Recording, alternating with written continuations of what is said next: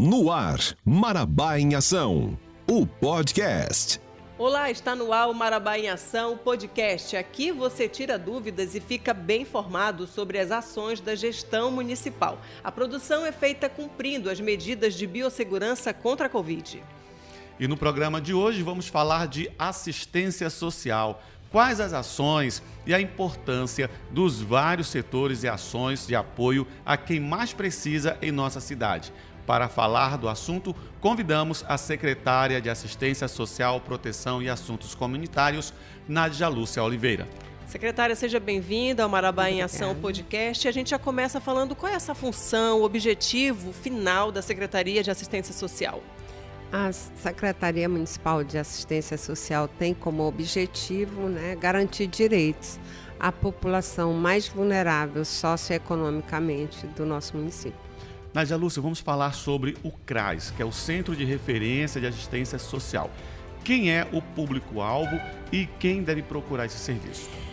É, o CRAS ele é tido como a porta de entrada dessa população mais pauperizada da nossa cidade, porque é lá no CRAS que ele vai buscar seja o CAD único, né, se inscrever, é lá que ele encontra benefícios eventuais como cesta básica, o leite, é, a questão do auxílio natalidade, auxílio funeral, passagens. Então, quando ele necessita desse serviço, ele, ele encontra no CRAS do território. Então, é o que fique bem claro. Quem mora na Nova Marabá tem que procurar o CRAS da Folha 13. Quem mora em Morada Nova, o CRAS de Morada Nova. E quem mora no Bela Vista é, e aquela região ali da Liberdade, do Bom Planalto, parte da Laranjeira e todos devem procurar o CRAS do Bela Vista. Parte da Cidade Nova, do Bela, eh, do, da Laranjeira, do Amapá e da Velha Marabá procurar o CRAS Amapá. Então, eles são, atendem os territórios, né? E dentro do CRAS, nós temos vários grupos também de crianças, de adolescentes, de idosos.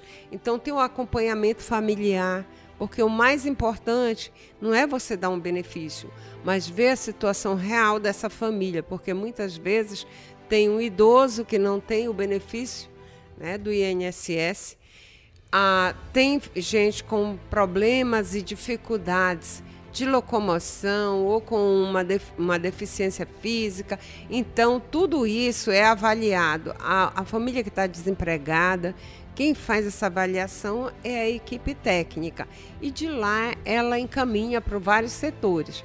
Então, colocar bem claro, as mães, as nutrizes, as grávidas também têm seus grupos, porque não é importante você dá um enxoval, mas é encaminhar ela para a rede de serviço de saúde, né, para ver se ela está fazendo seu pré-natal, para ter um acompanhamento mais adequado e até para os programas como nós temos o Criança Feliz, para que ela seja acompanhada pelo programa também e seus filhos assim sejam. Secretária, eu queria que você falasse rapidamente hum. sobre o papel do CREAS, que trabalha em conjunto. Tá, né? aí já o CREAS já é um serviço de referência especializado para todos os tipos de violência.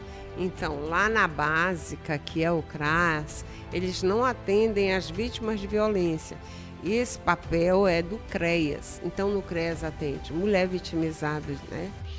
adolescentes em conflito com a lei, crianças e adolescentes vítimas de abuso sexual, é, crianças no trabalho infantil então, o trabalho do CRES ele é bem amplo nessa questão da garantia do direito, porque também faz os encaminhamentos, tanto seja para o IML como para as delegacias, e busca atender de forma integral essa família. E depois ele é contrarreferenciado por CRAS, por CRAS está vendo as condições socioeconômicas da família. Secretária, a CESPAC também trabalha na formação, capacitação de pessoas, né? Como é que vem sendo Sim. feito esse trabalho e quem pode participar e quais são as informações para que essa pessoa possa procurar esse serviço? Sim, é importante colocar que a Secretaria de Assistência ela se ampliou muito. Ela não só é mais uma secretaria de assistência, né?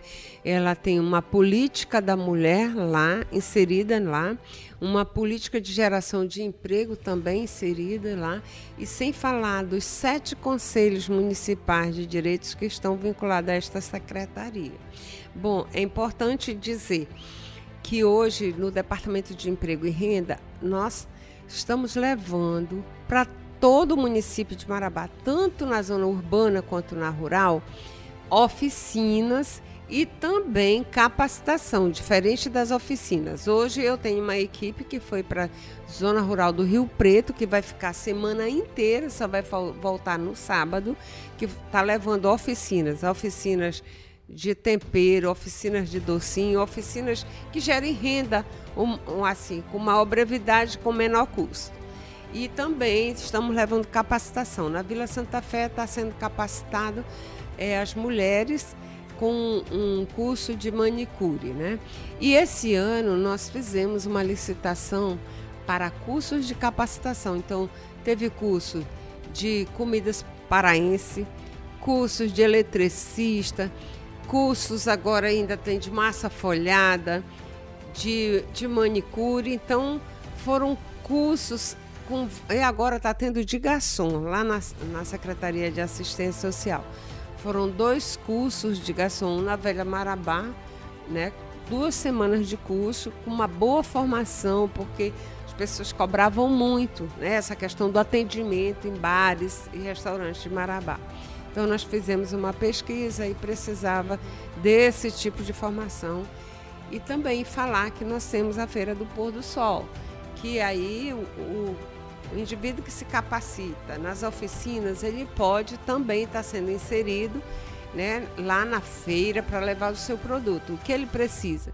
Levar o produto até a nossa secretaria, aquele que não foi capacitado por lá, mas tem uma habilidade, um artesanato e que ele tem essa dificuldade para né, divulgar o seu produto para comercializar, procure a Secretaria de Assistência levando comprovante de endereço e seus é, documentos pessoais, juntamente com o seu produto, e a gente vai colocá-lo lá para estar tá vendendo. Hoje nós temos 30 é, expositores que com frequência est estão lá no domingo, né?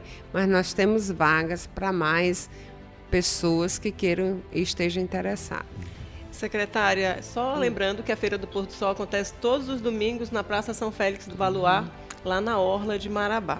É, e, secretária, além dessas ações de hum. geração de emprego e renda, a secretaria também é responsável por muitos projetos, como Casa de Acolhimento hum, de sim. Idosos, o Projeto Criança Feliz, sim. entre outros o EAP, né? Fale hum. um pouco dessas ações para gente. Sim, é, nessa gestão atual, né, do ano passado, da, da gestão anterior para cá, com esse gestor, ampliou-se muito os serviços na área da assistência social no município de Marabá visto que todos tinham muita dificuldade em questão de acolhimento, pois nós só tínhamos acolhimento para criança. E hoje não, nós temos acolhimento para a pessoa idosa, nós temos acolhimento para a população de rua, nós temos acolhimento para refugiados. Então, é, equipes de abordagem para a população que se encontra em situação de rua. É, anteriormente, toda a rede ficava sem suporte, né? Localizava alguém com transtorno, com problemas na rua, não tinha quem fizesse essa abordagem e nem tinha onde acolher a população de rua. E hoje nós temos esse serviço. Né? O CPR, por exemplo, hoje nós estamos com 20 idosos. É, já muitos desses idosos né, lá é muito diferenciado porque a, o nosso acolhimento característica dele é masculina. É, isso é muito aqui da nossa região e o resto do Brasil, é, a maioria é do sexo feminino. Aqui, pelas nossas peculiaridades, é do sexo masculino. E nós, nesses quatro anos de acolhimento, nós já entregamos muitos idosos que estavam há 30, há 35 anos, longe, né, que perderam contato com a família, e muitos nós já devolvemos para as famílias, principalmente para o Nordeste. Secretária, para a gente finalizar, hum. nós estamos já com o tempo avançado, hum. para finalizar, vamos falar é, sobre o trabalho que vem sendo feito com os índios da, eh, da etnia Uaraú, da Venezuela, que chegaram em nossa cidade. Como é que tem sido feito esse trabalho? Sim, desde de 2019 a prefeitura vem atendendo essa população e ela tem se intensificado, né? Do ano passado para cá aumentou muito o número. Nós já chegamos a ter 83 acolhidos. Hoje nós estamos com 62 porque na última sexta-feira foram embora 15 deles, né? Porque assim, eles estão vindo para Marabá, é, mas em busca muito de arrecadação, né, de dinheiro. E nós estamos trabalhando muito essa questão de não levar as crianças para a rua, mas culturalmente eles as crianças são apegadas à mãe, e a mãe é que faz a coleta, né? E aí, como nós fizemos um pacto agora, só recebe os benefícios, só permanece no abrigo se não levar as crianças para a rua.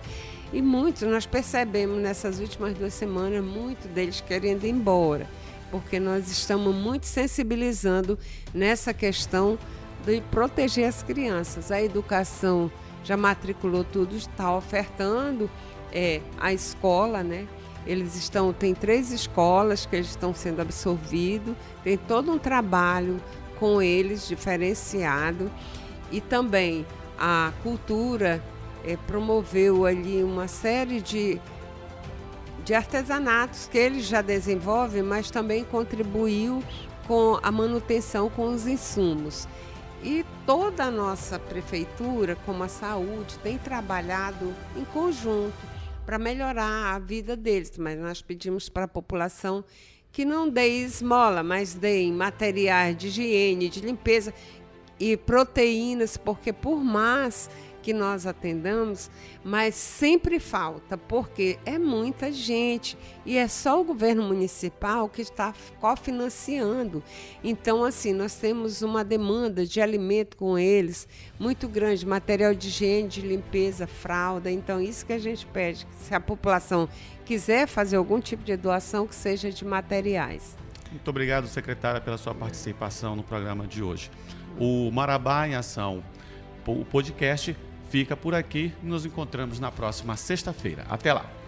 Lembrando que o podcast é uma realização da Secretaria de Comunicação Social, feito para você ficar bem informado. Então a gente se encontra na próxima sexta-feira. Até lá. Termina agora Marabá em Ação, o podcast.